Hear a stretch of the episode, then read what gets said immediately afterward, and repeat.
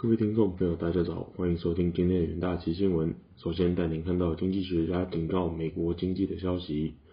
与华尔街许多专家一样，国际信评机构普标准普尔评级认认为，美国能够避免经济衰退的可能性越来越渺茫，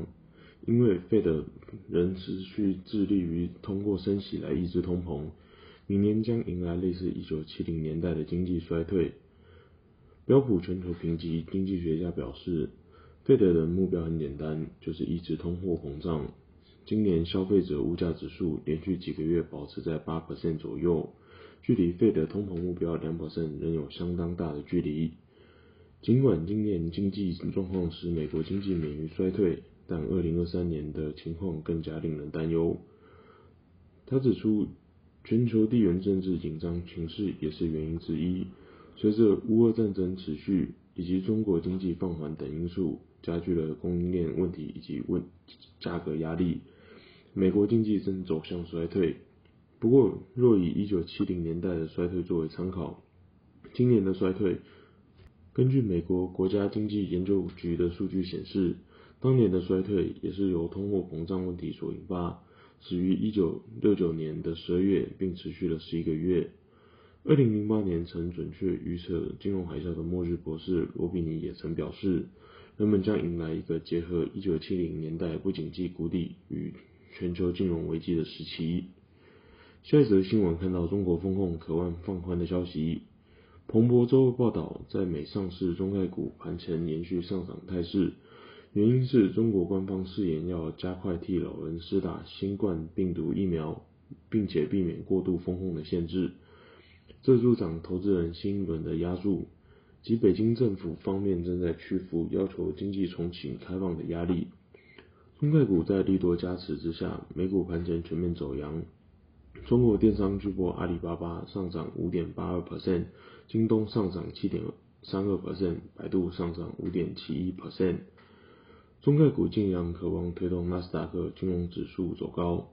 该指数二十八日收涨二点八 percent 至。五千七百三十三点零一点，纳斯达克金融指数十一月至今上涨二十三 percent，有望创下有有有望创下有史以来最大单月涨幅。另外，中国政府周二表示，将强化对老人的疫苗接种，提出坚持应接尽接的原则，加快提升八十岁以上人群接种率，继续提高六十至七十九岁人群接种率。另外，官方卫生专家认为，这一类措施对重新开放至关重要。尽管当局没有下达任何帮助提高疫苗接种令的命令。与此同时，中国最高卫生官员在记者会上警告，不要采取任何过度的控制措施，并表示北京政府正在不断调整新冠肺炎的政策。在中国发表官方声明之前。中国各地的抗议群众纷纷在上周走上街头抗议，罕见的对政府及新冠清零政策表达不满。北京政府则在各大重要城市部署大量警力，一些地方取消新冠肺炎的限制措施，缓解大众对长期抗议可能导致警力镇压的担忧。示威活动也因此平静下来。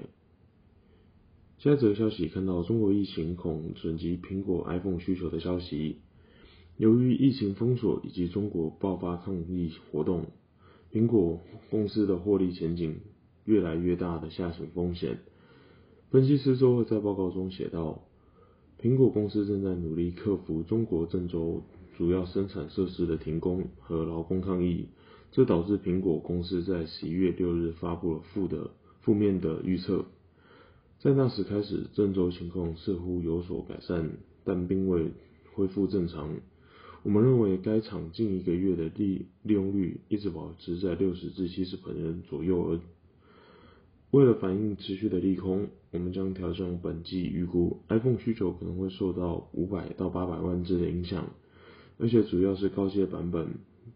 并对十二月结束的本季营收产生约五十至八十亿美元的负面冲击。报告中补充到，中国反对封锁的抗议活动越来越多，情况完全可能变得更糟。这其实是损害中国的终端需求。而到目前为止，我们认为需求受到影响很小，更大的挑战是 iPhone 的生产。就在中国逐步放松清零动态政策之际，中国的新冠病例正在飙升至历史新高。iPhone 制造商富士康的旗舰工厂上周爆发暴力抗议活动，最近几天在全中国各地越演越烈。接着进入听股息单元，首先看到长隆行期货。由于国内本土确诊数已连续七周下降，中央流行疫情指挥中心十一月二十八日宣布，考量国内疫情趋缓且稳定可控，加上岁末年终的以及国外耶诞假期以及农历春节将至，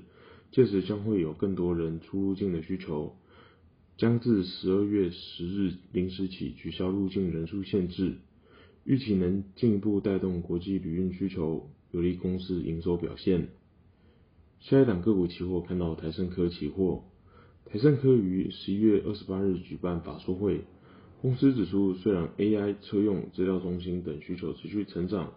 但受到高通膨影响，PC 与手机等消费性电子需求放缓，产能利用率不断下降，十二寸晶圆市场也将终止成长态势。二零二三年上半年营收会营运会较为辛苦。下一档个股期货看到台达电期货，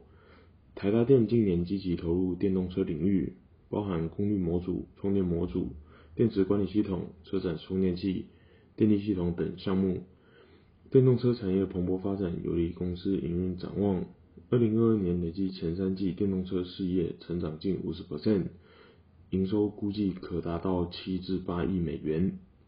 以上就是今天的元大旗新闻，谢谢各位收听，我们明天的元大旗新闻再见，拜拜。